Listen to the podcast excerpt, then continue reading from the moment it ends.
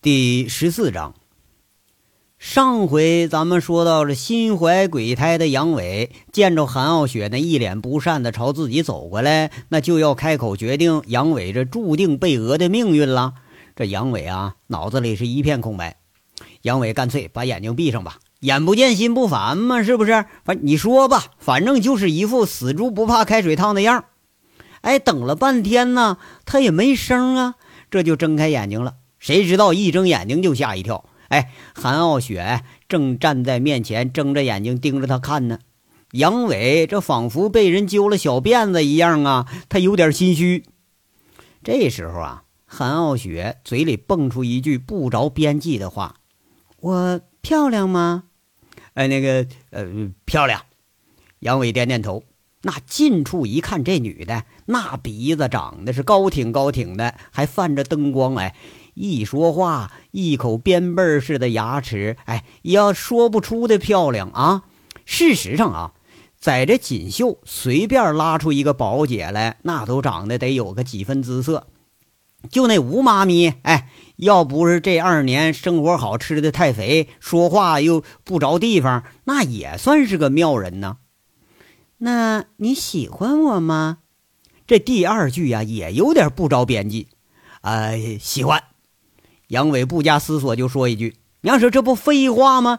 这娘们正他妈在气头上呢。你要说不喜欢，那手，哎，就那漂亮的小手，万一一不小心上来，万一挠哥们一下子，哎，就这么近的距离，武功再高，咱也防不住啊。那你给我当老公吧。”这第三句从韩傲雪嘴里头蹦出来，恰如春雷炸响，只听着吧嗒一声。那杨伟手里拿着的手机就掉地上了，哎，这手机掉下去，他却浑然不觉。哎，就听韩傲雪呀再次重复了：“你听没听清楚啊？我又漂亮，你又喜欢我，你当我老公怎么了？委屈你了？哎，不不不不不，嗯，不不委屈。”杨伟啊艰难的咽了一口口水，哎，憋出一句。接着这哥们儿啊急了，他心里一横：“不是那个雪啊。”你可想好了吧？我杨伟可是一个混子啊，凤城有名的恶棍。以前更难听，我叫搅屎棍子来的。那个吃饭我打饱嗝，睡觉打呼噜，仨月我都不洗一回澡。哎，这除了锦绣这群保安，那没人愿意跟我来往啊！你说我要给你当老公，你说那是都委屈你了。杨伟这利嘴呀，这时候不知道怎么着，发挥的是如此的出色。有句话叫怎么说来的？危难之处显身手。杨伟那就是这样，越是紧急情况，越能急中生智。你看这不就是吗？他一下子把自己这缺点呢，真的假的，硬往自己脑袋上顶上扣。哎，扣的好像啊，自己天生就应该打光棍，娶不着老婆似的。哼，借口，杨伟啊。你别以为我韩傲雪跟锦绣的小姐一样啊！你想上就上，想登就登，这事儿我跟你没完啊！怎么着？你上小姐也得花钱啊，也得人家愿意吧？嘿，你倒好！韩傲雪明显是听出杨伟这说的是借口啊，训着训着就说到那事儿了。你说这韩傲雪呀，一说这事儿还真就不好意思开口往下说了。哎，你对那。那花钱得多钱呢？那我给你钱。杨伟可怜兮兮说一句：“你说这女的怎么他妈的比我还难缠呢？啊，摆明了就不给人活路了。”好啊，你有钱是吧？拿一百万，咱们私了了。韩傲雪一听这杨伟又提钱了啊，他又是一阵气苦。你说这王八蛋哈，还真把自己当小姐了。哎，就小姐呢，他也不是这么个处理法啊，是不是？他张口就来个天方夜谭的大价格。哎，你说我操啊，这娘们儿天生就是当混子的料啊，居然比我还会讹啊！这家伙打一炮居然管管我要一百万。杨伟这时候也是一阵头疼。那古人云的好啊，唯女子与混混难养也。哎，你说这女的和自己属于半斤八两，这事儿嘛还真难办。就见杨伟在这儿憋了半天，在这韩傲雪不善的目光中说了一句令韩傲雪更加意想不到的话。杨伟说的：“啊，这这一一百万呐，那……哎呀，那算了，那我我还是当你老公得了。呃，哎，对，不过不过咱可得说好喽。你说这杨伟哈，他也不知道脑袋怎么着的，这说说话停一小会儿脸色就变，很郑重的在这提醒我跟你说啊，我可是无职业无依靠，典型的穷鬼色鬼加恶鬼。哎，看你当妈咪，反正收入也不低。我当了你老公，你我告诉你啊，你得管吃管住的。哎，你晚上还得管陪睡啊。美死你呢！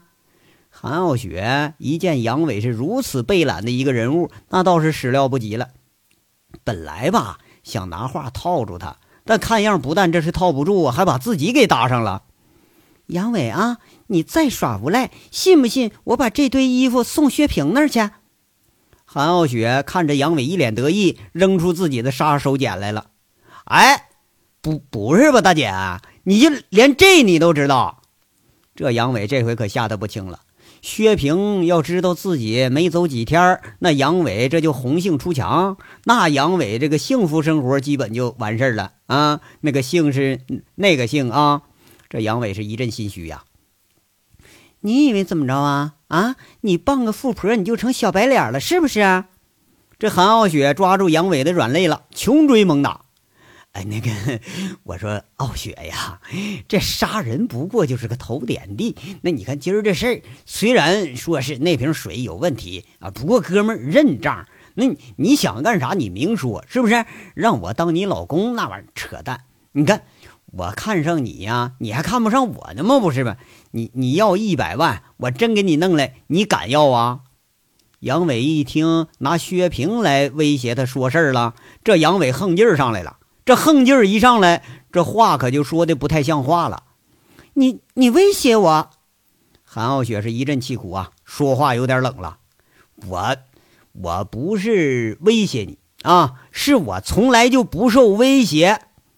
杨伟口气啊也开始硬了，也开始冷了。却见着韩傲雪再不说话了，脸上一抽抽啊，那恰似珍珠般的泪珠就断了线似的，吧嗒吧嗒往下掉，神情那是很凄苦，相当凄苦了。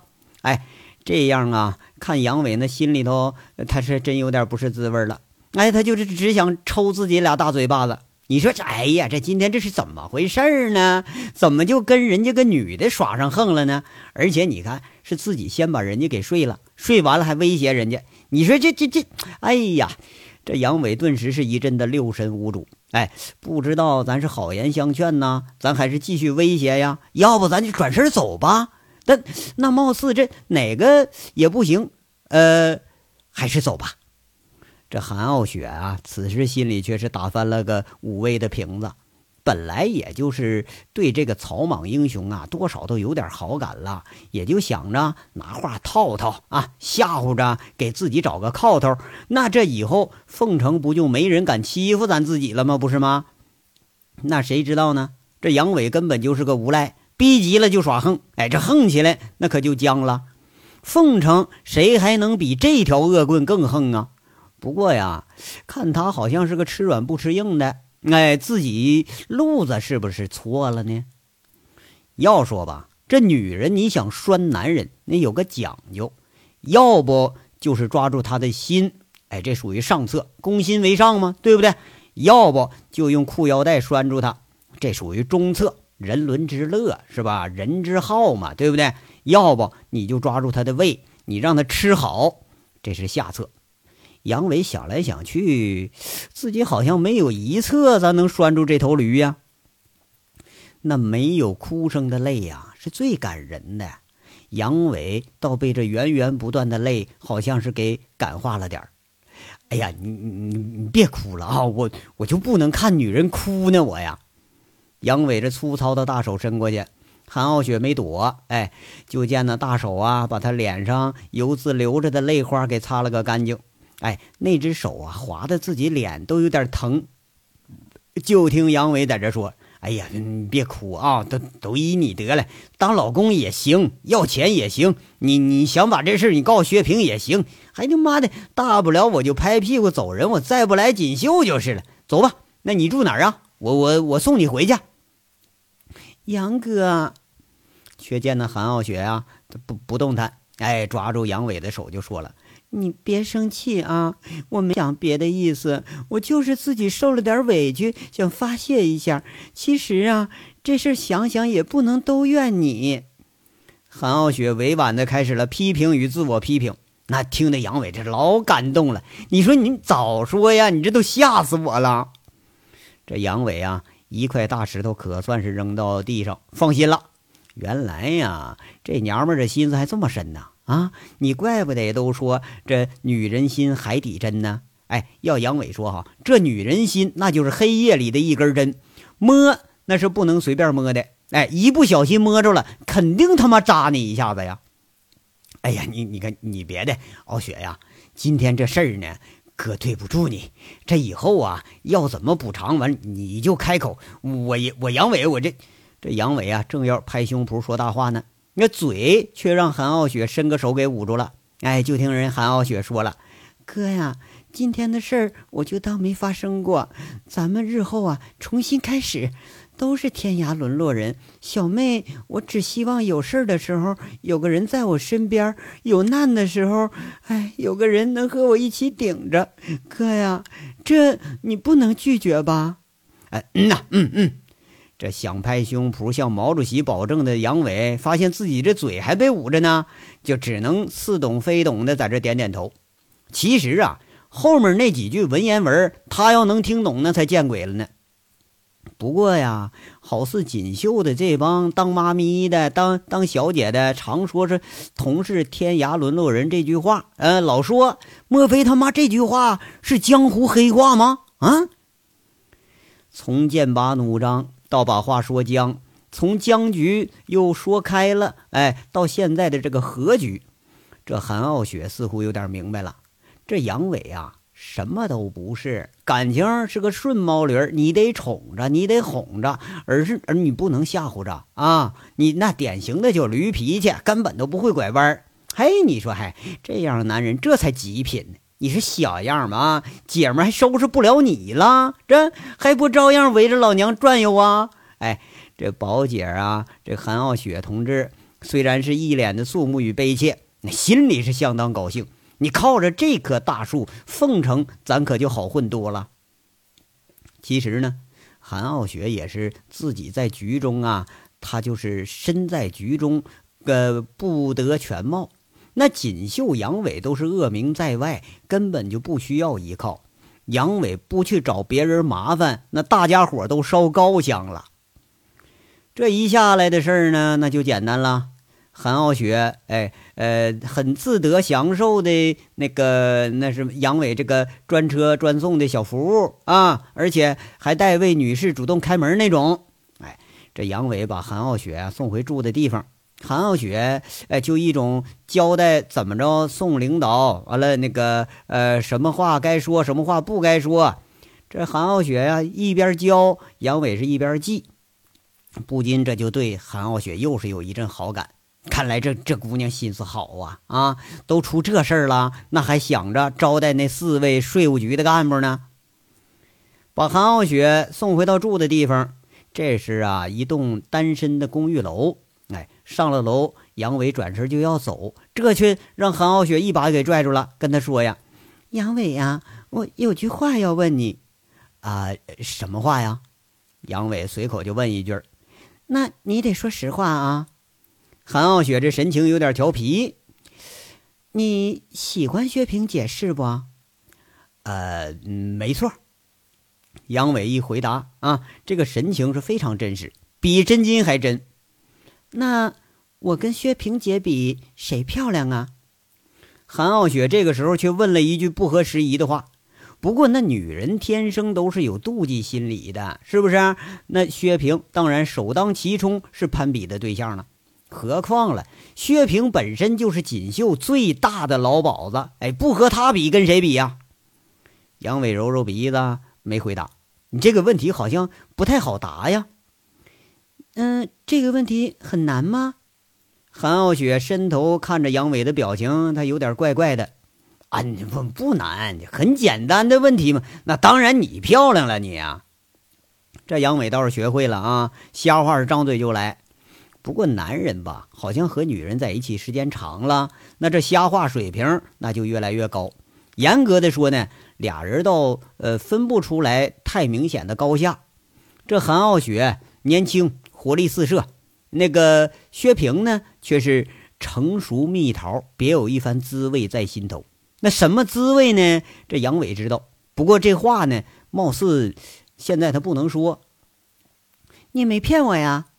这韩傲雪一下高兴了啊！原来这个杨伟心里头是这么个看法啊！那那那啥，我需要骗你吗？这这不事实吗？杨伟反问了。这一反问呢，就掩饰住了他那个口吻。却一见这韩傲雪突然呐站起来，踮着脚，在杨伟的额头上、脸蛋子上重重的亲了好几下，那一句话也不说，转身回了自己那小屋了。杨伟一路从楼梯上下来，咂巴咂巴嘴啊，在这咂巴半天，哎，好像还是品味着刚才的余香。他就在这想啊，这是哥们儿我有魅力，哎，这事儿好像是交那么点儿什么桃花运了吧？这是啊，你说想想薛平，哎，再想想韩傲雪，这杨伟啊，转过来转过去，他就想不太清楚。你说这整来整去，怎么好像成流氓了呢？那不行，这事儿回头我得问问陈大拿。话说这刚到六点呢，杨伟按照韩傲雪的吩咐，先是把这个董处给叫起来。这老头啊，还人老心不老，愣是抱着梅香的小姑娘睡了他妈一宿啊。杨伟悄悄把董处啊给送回那税务大厦的房间，很神秘的说了：“董哥，你先休息会儿啊，那几位还在锦绣呢，我得挨个给他们送回来。”看着杨伟穿着一身的保安服，一大早上送自己，这董处啊也是颇为感动。啊，这就传了句话：“呃，这个小杨啊，我得谢谢你的招待呀！啊，这我得托你啊，给你姐传个话。嗯，改天到省城呢，我帮他疏通疏通啊。啊，那个知道了。那董哥您休息啊。”杨伟含含糊糊的应一声，这就出门了。这一趟啊。呃，倒是那个送的人非要他妈的分成三趟送，你说这一趟送的活三趟送，那最后一趟他送的是那俩眼镜，这俩货是一路哈气连天呐。从锦绣到税务大厦几分钟的路程，居然还能睡着，杨伟这心里就笑啊。这俩货可逮着不掏钱的小姐了哈！一人点俩，俩人点四个，这他妈折腾一晚上，你要不累累这逼样，你那算是见鬼了。人家这锦绣的小姐们，那个个是如狼似虎。哎，你俩能俩人能打一个就不错了，居然你还想着二对四？哎呀妈，爽是爽了。哎，再要是让你在锦绣待一天，那娘们儿要不把你整趴下，那才怪呢。杨伟高高兴兴的送完了这四个人，他感觉自己啊，还真他妈是个累呀！一夜之间，先是在酒场上连喝带拼，后来呃来了锦绣，这就是卖力的劝嫖，哎，再后来呢，就是床上颠鸾倒凤，外带打了半天的嘴官司，这累的吧，咱还真是不再清楚了。最后把这四个人都送回税务大厦，杨伟长舒一口气。驱车直接回到公司已经装修好的宿舍，哎，凉水一冲，手机一关，脱光了衣服钻进被窝里，舒舒服服的他就梦周公去了。要说杨伟这么一关机，一天都找不着人哎，你说找不着人那可就有人闹心了。你说谁闹心呢？哎，闹心是下章说的事儿，这章啊咱说完了。